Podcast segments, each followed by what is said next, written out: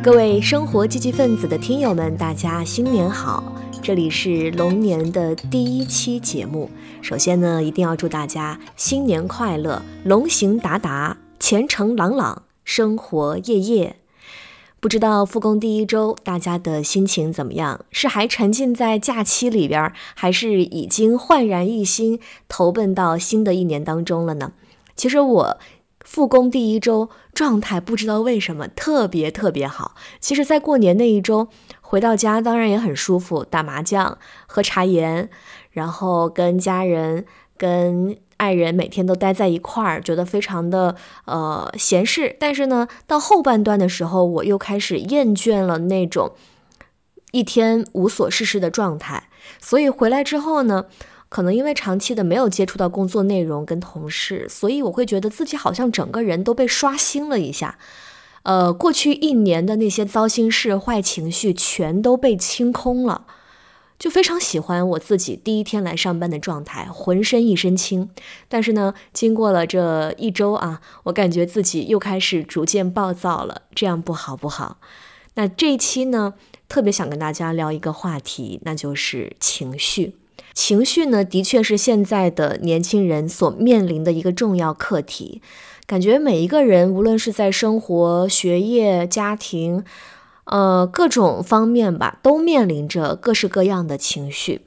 那对于我来说也是如此，因为我发现自己其实，在过去的一年当中，呃，经常会面临着一些负面情绪的出现，几乎是每个季度都会有所表现出来。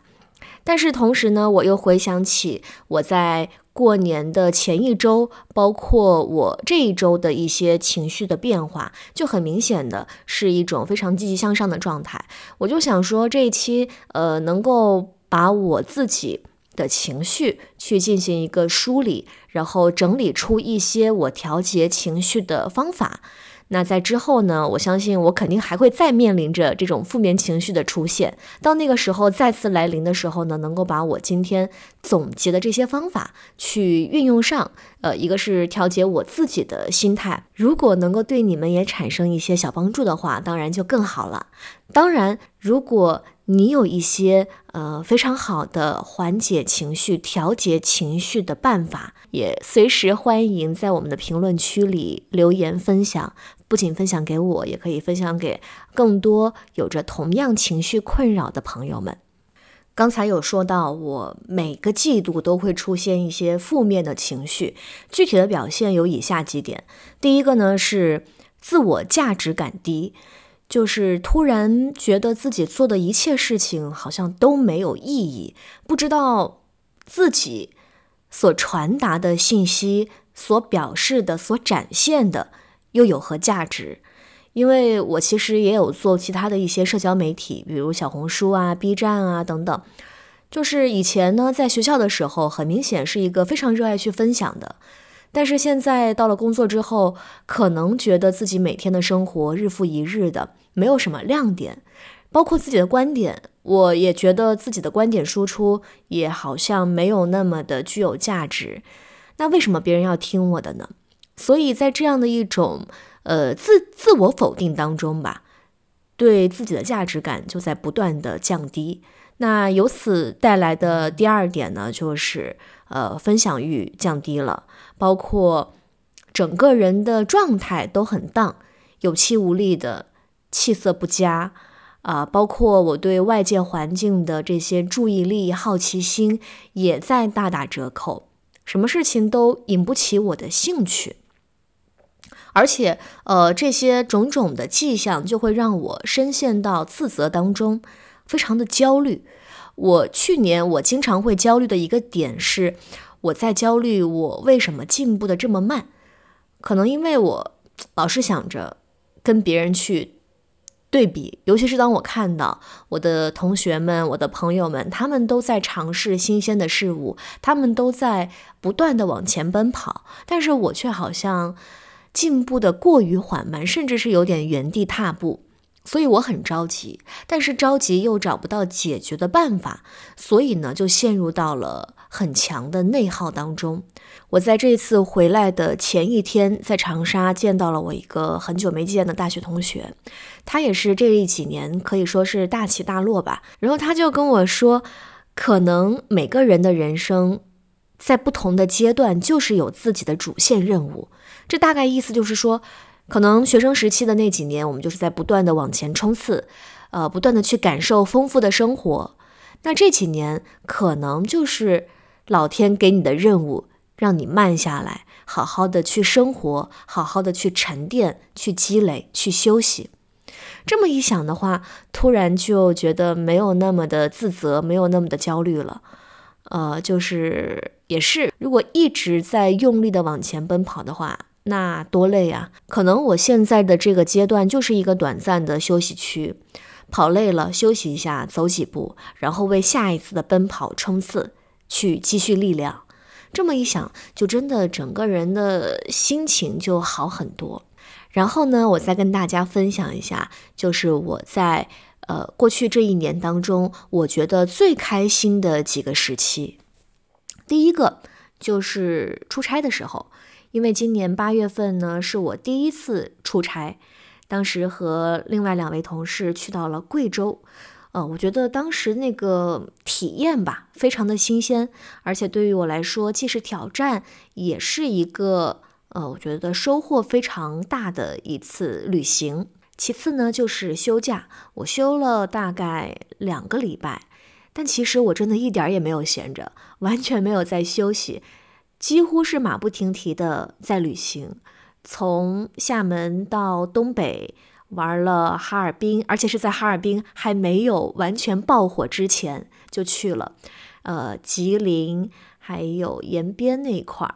接着又带了爷爷奶奶去到香港、澳门，就是帮他们圆了这个一个心愿吧。呃，我觉得这些都是在休假的时候对我来说是一个很好的疗愈的过程。再一个呢，就是在过年前的最后一周了，呃，也是一方面周末的时候跟着我比较要好的几位同事去到了漳州，有一个短途的旅行，然后呢，没有想到啊，在漳州。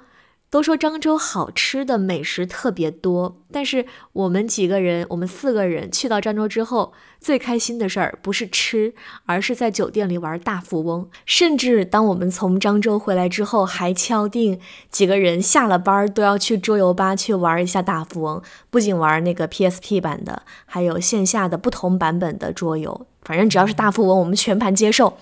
然后过年的时候呢，我跟我家人不知道去哪玩儿。我们最后去的还是桌游吧，去玩大富翁。所以，我这半个月，我起码玩了四种版本的大富翁。就这个游戏给我带来的快乐也是非常大的。那么说到这儿呢，差不多我们就可以来分析一下我的情绪产生的各种原因和解决办法了。首先，我把过去这一年当中我的负面情绪产生的原因分成了两个部分。第一个部分呢，就是我的内在原因。呃，其实内部呢，刚才也说过了，就是大部分的时候，我之所以会焦虑，都是因为我觉得自己是在原地踏步。尤其是当我看到了原本是处于同一起跑线上的人，但是呢，人家已经奋力的向前奔跑了，他们的业务在不断的精进，这样的落差感可能就会比较强，而我恰恰又是一个。比较好强的人，那尤其是当我看到我不如其他人的时候，自然内心可能就会产生一种我是不是不太好，我为什么会变成现在这个样子的这样一些负面的情绪的想法。这周我正好在看一本书，杨天真的《通透》，它里边有一章就专门谈到了好胜心。他说，好胜心来源于什么呢？第一个，他没有建立起自己的价值体系。所以，因为你不知道什么是真正的好，你就会用他人的价值、他人的意见来作为参考标准，而不是你自己的价值体系去衡量。所以，嗯，可能就是你会拿别人的优势和你的劣势去做对比，那这样的话，你自然就会产生这种“我不如他，我要战胜他”的这样一种心态。第二呢，就是因为自卑。有的人看上去争强好胜，他其实就是因为内心不自信，甚至是自卑。他因为怕自己能力不足，怕被人看不起，所以就急于的去表现自己，啊，所以一定要营造出一种我比你强，我比你厉害，来建立起他们的一个自信的舒适圈。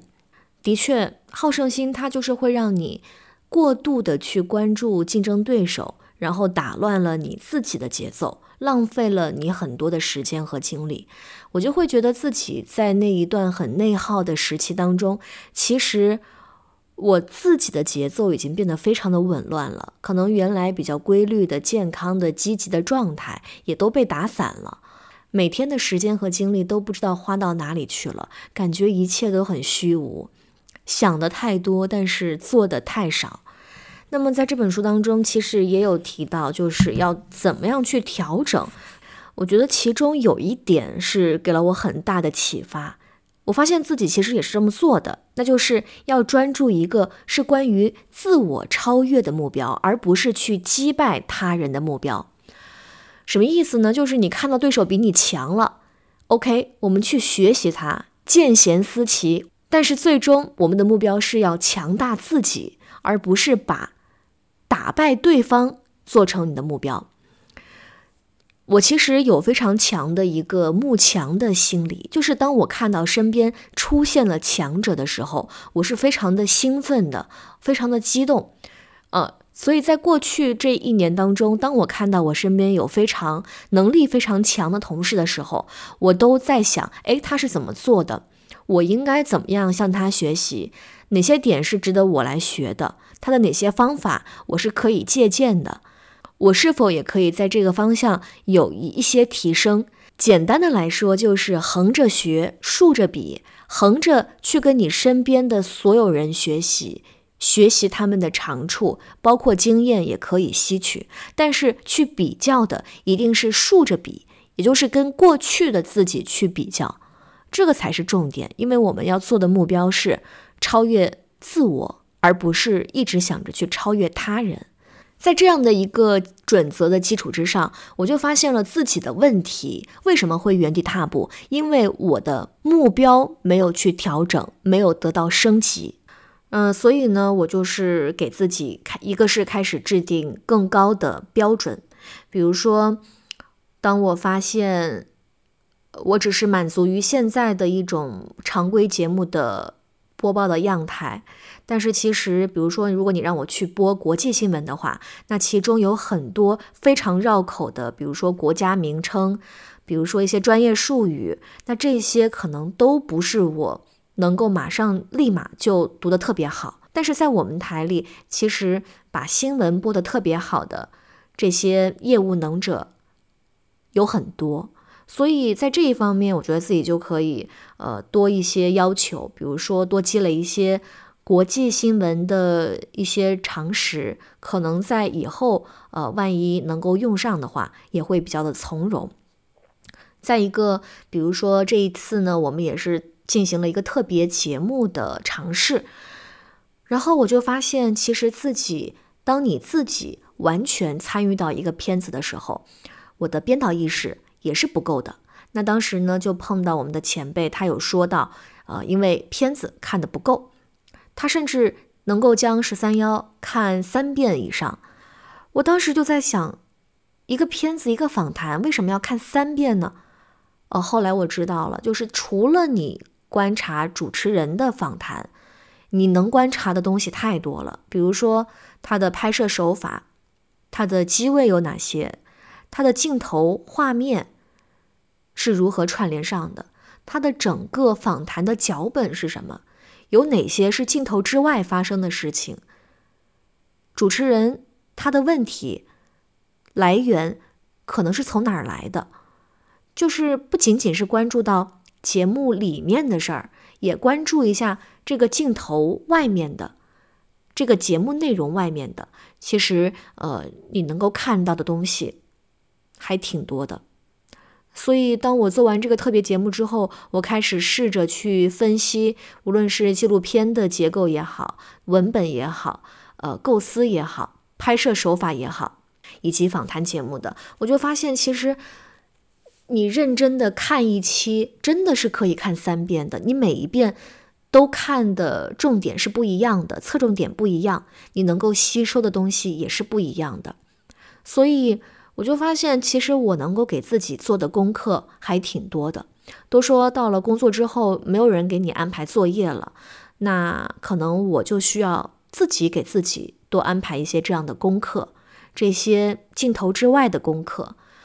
嗯，也就是我们常说的广义备稿吧。就是到了年末的时候，我才突然意识到，我的广义备稿，我的这些呃课外的功课。做的真的还不太够，都说功夫在诗外，所以这也是我在新的一年的一个目标，就是给自己制定一个更高的标准。其次，在这一年当中，呃，我还有尝试一些新的爱好，比如说学习了瑜伽，学了吉他，呃，包括坚持在做播客，坚持阅读。那我觉得。呃，一个是尝试新鲜的东西，这个还挺重要的。就是当我们在接触陌生的事物的时候呢，会转移一部分的注意力。但是呢，像我们这种打工人的身份，其实。时间、精力、金钱都还是有限的，所以没有办法像自由职业那样，可以想去哪儿就去哪儿，可以无止境的去探寻呃更多的这种新鲜的事物。那接下来我们要做的事儿，就是把你目前探寻到的这几个当中，选一些固定下来，变成一个可以持续发展的爱好。那怎么去选择呢？我觉得很重要的就是你要对它上瘾。在心理学当中，把上瘾也分成了两种，包括了消极上瘾，还有积极上瘾。那前者很好理解，就是比如喝酒，还有药物，或者玩游戏、刷手机，这些都可以属于消极的上瘾。就是这种上瘾呢，它可能就是让你产生多巴胺，让你能够带来这种浅层的愉悦感。但是呢，积极上瘾的话，它可以简单的概括为，它是让人对做自己喜欢的事情非常入迷，它无害而且可持续。就比如运动啊、画画呀、阅读啊、静坐冥想等等，这些呢会让你产生另外一种内源性肽类物质，也就是被称为快乐激素的内啡肽。只要你做这件事情，你就会感到很愉快。而且这个事情它的产生的当下的满足感是会吸引你下一次去继续的进行这样的事情，比如说做瑜伽。其实我自己是一个非常不喜欢运动的人，以前在学校跑八百米，我就觉得非常的痛苦，就是做任何的运动类的事物都没有办法引起我的兴趣。但是在去年我尝试了几节瑜伽课之后，其实我。上课的过程当中，我真的觉得很痛苦，因为那些动作吧，我又压不下去，有的时候也没有办法，呃，坚持保持平稳。但是呢，我从中感到愉悦的点在于，比如说婴儿式，包括最后我们能够躺下来休息的那个片刻，吹着从窗外吹进来的风，然后我们的老师还会在空气当中喷洒一些这个香薰的气味。以及下完课之后，身上可能还有一些汗，但是走在路上，风吹过带来的那种凉意，都让我觉得非常的愉快，非常的轻松。它给我带来的一种治愈的效果，而且我也非常喜欢瑜伽的一些理念，比如说老师会在课堂上不断的告诉我们，不要去跟你身边的那些朋友去对比，你只需要关注你自己的。身体，你自己的感受，你的呼吸，全部都关注你自己，这就够了。只需要你这一次比上一次稍微好那么一点点就够了。你只需要去关注，全神贯注的把注意力全部都集中到你自己身上。所以，当听着老师的话，然后当你可以闭上眼睛，不用看镜子的自己，凭着你的这个感知。去感受你的身体，感受你痛苦也好，紧张也好，难受也好，舒服也好，感受身体每个部位产生的这种状态。所以在这个是瑜伽它带给我让我有一些上瘾的点。那我个人就觉得积极上瘾跟消极上瘾的根本区别就是。积极上瘾，它是可以给你带来成长的。只要你坚持做下去，一定是会对你自身产生一些好处的。那消极上瘾的话呢，可能我们当下也很快乐，但是这种快乐是很及时的，过去了之后，你并不能够从中获得特别多的收益。甚至当我刷了几个小时的抖音之后，我反而会觉得非常的内疚，非常的呃自责，觉得自己为什么会浪费这么多的时间，而自己真正重要的事情却放在一边，根本就没有去完成。所以这个是我对这两者上瘾所产生的一些想法。那我们要做的呢，就是多去寻找一些能够让你积极上瘾的事件，去坚持的完成它。那再一个就是外部的环境了，我觉得能够让我产生很 emo 的情绪，还有一个很重要的原因就是现在的环境太单一了，可能两点一线、家里、台里和学校里那种丰富多彩的学习生活、校园生活自然是比不得，因此我会觉得自己的生活好像没有什么值得分享的。我想这也是我为什么分享欲开始降低的原因，因为我对自己的生活。新鲜感都已经在减少了。纵观去年，我最开心的那些片段，其实都是我有去到陌生的地方，比如周边的短途游、去休假，还有出差，都是去到了新的地方。所以，我现在更加迫切地意识到，我是一个需要走进新环境的人。那没有办法每周都出去旅行，但是我们可以在自己所处的城市里 city walk。我在这一周开始有了一个新的计划，就是我希望能够每周挑一个下午，去到一个安静的地方待着，边晒太阳边读书。我昨天已经尝试了一下，效果真的不要太好。昨天是元宵节，但是呢，我一个人在厦门，其实没有想着说要去做什么。然后先是给自己做了一个美甲，然后正好那个美甲店呢是在我家附近的一个小巷子里边，里面呢就有好几家咖啡店，我就特意选了一家环境比较好的，靠窗坐着，正好那个阳光可以透过窗边的纱帘。就是透到我的书上，还有桌子上，那个阴影看着也很舒服。晒到我身上的时候呢，暖烘烘的也很舒服。而且当我读书休息的时候，我正好看着对面那些商铺的屋顶上就有生长出几株三角梅。那三角梅呢，正好它又被阳光照耀着，就是在逆光的这个角度之下，它的整片花瓣。都非常的鲜艳，非常的通透，就好像打了一层光一样。所以在以后呢，我就想每个周末找公园或者咖啡厅，或者是即便是小区里的这个公共设施的桌椅上也可以，只要是能够晒到太阳，呃，没有天花板的地方，能够跟这个自然有一些接触的地方，带上自己喜欢的书去看。真的，这样的方式对于我来说非常的治愈。我预感这个方式将会成为今年我定期清理自己的一个非常好的办法。那接下来呢？如果说呃坚持的效果还有什么新的感悟，我到时候再分享给大家。第二个就是纵观我刚才提到几个我非常开心的时刻，都少不了亲密关系的陪伴，不管是。情侣之间的也好，还是家人的、朋友的，我都觉得这种亲密关系的维护是非常重要的。尤其是呃，亲密关系的陪伴，高质量的陪伴，高质量的对话，这个对于我个人来说真的是非常的有效果。那再一个呢，我觉得我自己不足，但是我有从身边的人听到的一个好的方式，就是去建立新的圈子。比如说，我有一个同事，呃，他是读书爱好者，他就会去积极的参加线下的一些读书会，呃，也会去结交一些书友，也跟书友去有了更多的社交活动，比如去爬山啊等等。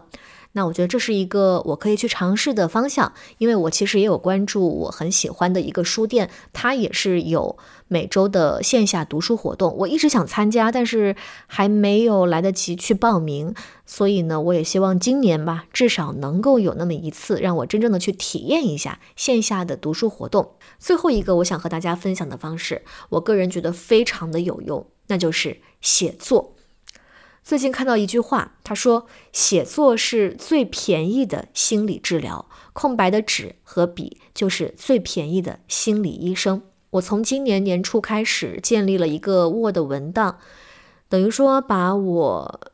日记挪到了这个 Word 文档里边。如果说这一天有发生什么让我情绪比较触动的事情，我会在晚上的时候回顾一下细节。然后呢，把它写到我的文档里边，因为以前我其实是一个还挺爱发微博的人，包括朋友圈也发，但现在发的少了。我非常喜欢在社交媒体上去分享我的当下的情绪，那这其实就是一种碎片化的情绪分享。但是经常发完之后呢，哎，又觉得不太合适，然后马上就删掉。那我现在呢，就每天晚上把它记录下来，我让这个情绪先冷却一会儿。我再去反刍一下，我就发现，其实记录下来的这个方式真的真的非常好。第一点，当我在回顾的时候，当我在写的时候，其实我就是对自己情绪的一个梳理、一个复盘。我会更加细节的去捕捉我当下的情绪到底是什么样的，它到底是怎么产生的，它是在逼着我。一方面在记录，在回忆一些细节；另一方面也是在思考我之后应该怎么去做。所以，当你把一件事情写下来，你重新说出来，重新进行叙述的时候，我们就对这件事情有了进行重新解释的能力。我们在回忆细节，这个时候你会感受情绪，可能这个情绪呢，跟你当时的情绪还有些不同。可能会有一些误差，那这个误差其实就挺有意思的。当时我是怎么想的？诶，现在我好像不这么想了。那为什么呢？所以写作就是思考，写下来就是重新思考、重新解释、重新编码。我最近还看到一个特别有意思的解释，他说写就等于是泄，发泄的那个泄，就是所有的思索和纠结在写出来的那一刻。就代表着他从你的身体里走出去了，所以，我我确实也有这样的感受啊。写完之后呢，那些负面情绪一定程度上是得到了降低的，呃，一定程度上对自己是有一个疗愈的过程，而且也不用说一定要写的多么有文采，因为我们毕竟只是呃给自己看嘛。这种不需要去担心外界评价，没有什么压力的情况之下，我们要做的就是把这个事件说清楚。说到情绪话题，我想到最近我看到的一个关于杨幂的访谈，是人物杂志对她的一个专访。这个专访，说实话，真的是打破了我对杨幂的一些刻板印象吧。他其中也提到了关于情绪的两个词儿，一个是戒掉情绪，第二个是拥抱情绪。那为什么要戒掉情绪呢？那这个在采访当中有说到，是二零一二年的时候，杨幂。称为恩师的李少红，他在一次采访当中就直言，杨幂最大的问题呢，就是因为她很小就在摄制组，对于演戏太习以为常，她自己都下意识的是一种程式化表演，快乐呢就是哈哈哈，痛苦就是哇哇哇，她就不过脑子，以至于她最后想过脑子，她都不知道怎么过了。然后杨幂就说到。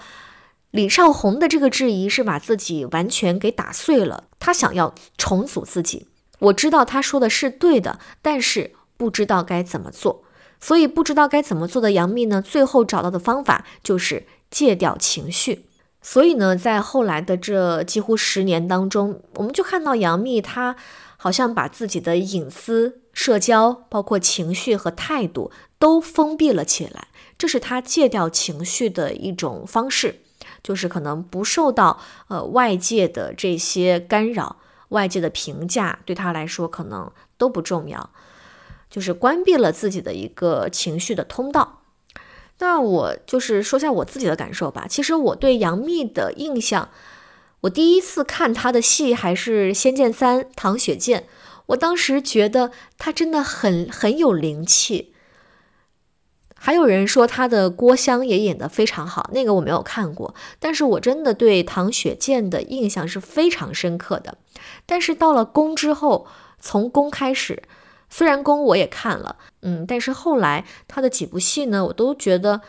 他在我的脑海当中变成了一个很空洞的人，他的标签好像在我这儿就是流量女王，商业价值极高，甚至有的时候就是我会看一些。刷到关于他的一些片段吧，都是一些短视频的片段，就留给我的印象是，比如说拍打手机那个，我感觉他不是特别的礼貌，给人一种非常高傲的态度，以及呃综艺当中他非常的毒舌，就是非常敢于去批评别人。如果说这里有杨幂的粉丝，抱歉，我没有真的要去。抨击他的意思，只是说一下我自己过去对他的一个印象。我觉得可能就是他把自己的情绪通道给封闭住了，戒掉了这些所谓的情绪，所以呢，留下来的这些高傲也好，毒舌也好，都是他保护自己的一个外壳，都是他的一个面具。但是卸下面具之后，其实他也是一个很纯粹，知道自己想干什么的非常清醒的成年人。所以，当我看完这一个访谈之后，说实话，我对他的印象真的大为改观。首先，从他的采访当中穿的衣服来看，非常的简单，非常的素雅，就是一件蓝色的这个衬衫。然后呢，发型也是梳了一个这种盘头式的发型，很简单。面这个妆容也是很简单的。在整个访谈的过程当中，他给我的感觉。是从容的、淡定的、淡雅的，而且非常的清醒，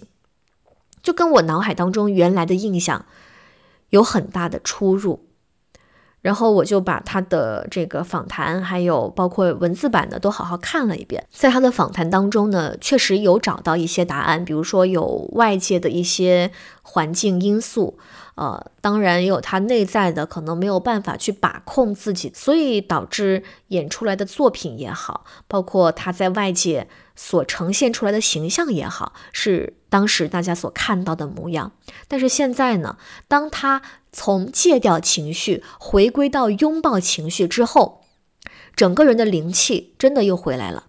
在访谈当中有提到他有一个发小，说到杨幂在火了之后。好像就变了一个人了，也不会跟他出去旅行了，啊，然后呢，出去聚会的时候，可能也不会大胆的去暴露一些自己的情绪。但是现在他感觉从前的那个小女孩又回来了，他们一起去旅行，一起去逛街等等，吃饭。最重要的一点就是，他说他看到了杨幂真的把自己放松下来了，回归到了日常的快乐。也就是说，杨幂更加敢于去直面情绪、拥抱情绪、感受情绪了。这一点对于我来说还挺有触动的，因为我自己呢本身就是一个偏内向的人，现在还好一些，还稍微有一点外向了，看场合吧。但是我自己。其实情绪是不会轻易的外露的，说的好听一点是情绪比较稳定，碰到什么事儿都很淡定、很从容。但是到了有的时候，当我需要情绪的时候，我的情绪使不出来，那可能给他人的观感就是我不够积极，或者说我不够，我不够解放天性。我记得之前上表演课，然后我的表演老师呢，在最后一堂课上，在我的本子上写了一句话，上面写着说：“及时给予客观刺激的反应。”那这个客观刺激其实就是周边的环境嘛，人也好，事也好，物也好。其实他有观察到我在生活当中是一个比较缺乏及时给予反馈的人，我高兴也好，难过也好。我都不会立刻马上的给予反应，我都会先选择把这些情绪藏在心里。这样的一种稳定情绪，其实真的放到专业上来说，无论是表演、配音、演播，甚至是播音上来说，我觉得都是不够好的。可能对于新闻主播来说，需要呃比较情绪稳定，但是呢，很多时候，比如说综艺的节目，需要主持人去调节气氛吧。那有的时候，我就很明显的觉得，我在这一块上调动气氛上是比较吃力的，因为我自己都嗨不起来，我怎么去带动别人嗨起来呢？那这一点也是会挺让我感到困惑的一点。以及在配音当中，或者说在演播当中碰到那种情绪跟我自己反差特别大的，我自己平时根本运用不到的情绪，那我就很难去使用上来。比如说，呃，我平时基本上不会跟别人去吵架，大声说话都不会，所以当配音或者演播当中有那种跟人吵架的片段，我都会觉得不知道该如何把握。那其实老师有教我们一个很好的方法，一个就是你可以去看电影、看电视剧，去观察那些演员他们的表现形式是什么样的，你去模仿，去积累自己的情感库，去积累自己的情绪卡牌。尤其是对于配音演员来说，需要你立刻马上的就把非常饱满的情绪给释放出来。而且这样的情绪是非常丰富的，喜怒哀乐剧，并且每一种这些情绪还有不同的分寸、不同的程度，这些都是你需要在背后重复的去练习，才能够更好的去把握的。当你激活你一种情绪之后，这时你就获得了一张情绪卡牌，那么你需要不断的去重复去练习。只有当你对这种情绪已经达到了。非常熟悉的地步之后，以后需要运用上的时候，立马将这张卡牌调动出来，那么你的情绪就可以发挥到价值了。这个是在我们的专业当中，情绪其实可以运用到的地方。我之前学配音，然后学表演，走火入魔的时候，就是我会时刻的关注当下的情绪，即便是非常难过的，即便是我哭了。我这个时候，我哭的时候是抽泣的呢，还是呃怎么着的？我的声音是怎么发出来的？呜咽声，我的气息是什么样的？就已经走火入魔到这样的地步了。但是现在又逐渐的有些钝感了。但当时我那种对于情绪的捕捉感受是敏感的，我觉得才是正确的。那现在呢，可能长久没有练习了，也没有运用到这样的场景。所以呢，逐渐的就又开始有点钝化，有一些麻木了。所以今年还是希望自己能够有更多的时间可以花在我的业务训练上，其中重点就是要不断的去扩充我的情绪卡牌。嗯，这个方式呢，这个方法也分享给大家。无论是对于播音的朗诵、配音、演播，甚至是表演的台词，其实都很有帮助。要么就是看。影视剧里的去模仿去学，再一个呢，观察你自己出现这样情绪的时候，把当时当下你的感受记下来。好，那今天呢，我的唠嗑就到这儿了。也祝大家在新的一年里还是能够拥有好的情绪，即便有坏的情绪出现了也没有关系，去记录它，去跟它和解，去。运用它，也欢迎你在评论区里跟大家分享平时缓解负面情绪的好方法。不是不如意，也许你并没围着自己的赛道走。你真的很美丽，为什么常说自己的外貌丑？或许你像我一样很胖，生活让你感到卑贱。那么当你听到这首歌的时候，选择与我共同蜕变。也许你现在很难过，也许正躺在被窝，也许你现在很迷茫，正在酒吧里坐着。也许你在工作，或者刚刚分手了。也许你在山脚下会情不自禁地哼出这首歌。像云端